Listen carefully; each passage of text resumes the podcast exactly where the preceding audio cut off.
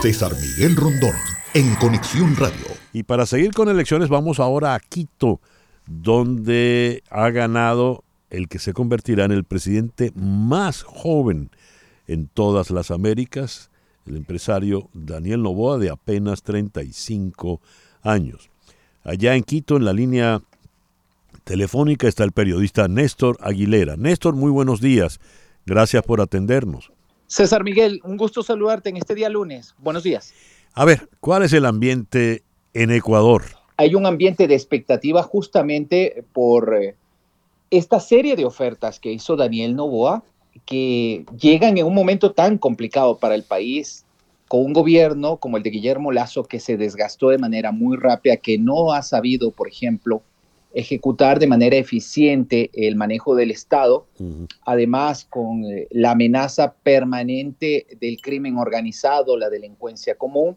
Entonces yo te diría que hoy, en este inicio de una nueva etapa para la vida democrática de los ecuatorianos, iniciamos con expectativa. Vamos a ver y conforme pasen los días, cómo avanza en primer lugar este proceso de transición y en qué medida el nuevo presidente, Daniel Novoa, electo por los ecuatorianos puede ir concretando eh, ya de manera progresiva eh, el cómo va a hacer las cosas. Aquí esa es la gran pregunta. ¿Cómo lo va a hacer Daniel Novoa? Bueno, esperemos que a partir de mañana, cuando se reúna con el presidente Guillermo Lazo acá en Quito, ya podamos tener ciertas eh, luces o directrices de qué es lo que él pretende hacer para gobernar este país en un periodo también hay que decirlo corto, ¿no? César Miguel, muy corto, año y medio apenas a partir de eh, diciembre hasta mayo de 2025. Ya.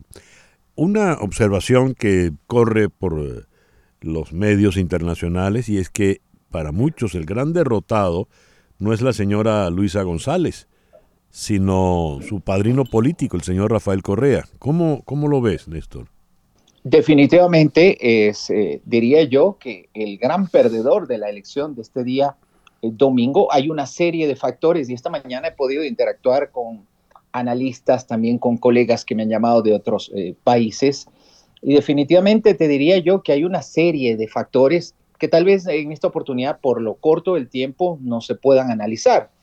Eh, es natural que ha habido, por ejemplo, una campaña en la que Daniel Novoa, durante estos eh, últimos meses supo eh, identificarse como una imagen diferente, joven, fresca para la política ecuatoriana, diferente de este clivaje correísmo-anticorreísmo, y eso también pudo haber contribuido para que eh, esta propuesta de Luisa González en representación del movimiento de izquierda Revolución Ciudadana haya ganado. Hay un desgaste natural, por supuesto, y esto también a pesar del buen resultado que se obtuvo o que obtuvo esa organización política en las elecciones del pasado mes de febrero, pero hay que considerar también, son dos periodos seguidos, es decir, cuando ganó Guillermo Lazo hace dos años la elección y ahora en esta elección extraordinaria o proceso electoral anticipado, vuelve también a perder eh, un candidato del movimiento Revolución Ciudadana.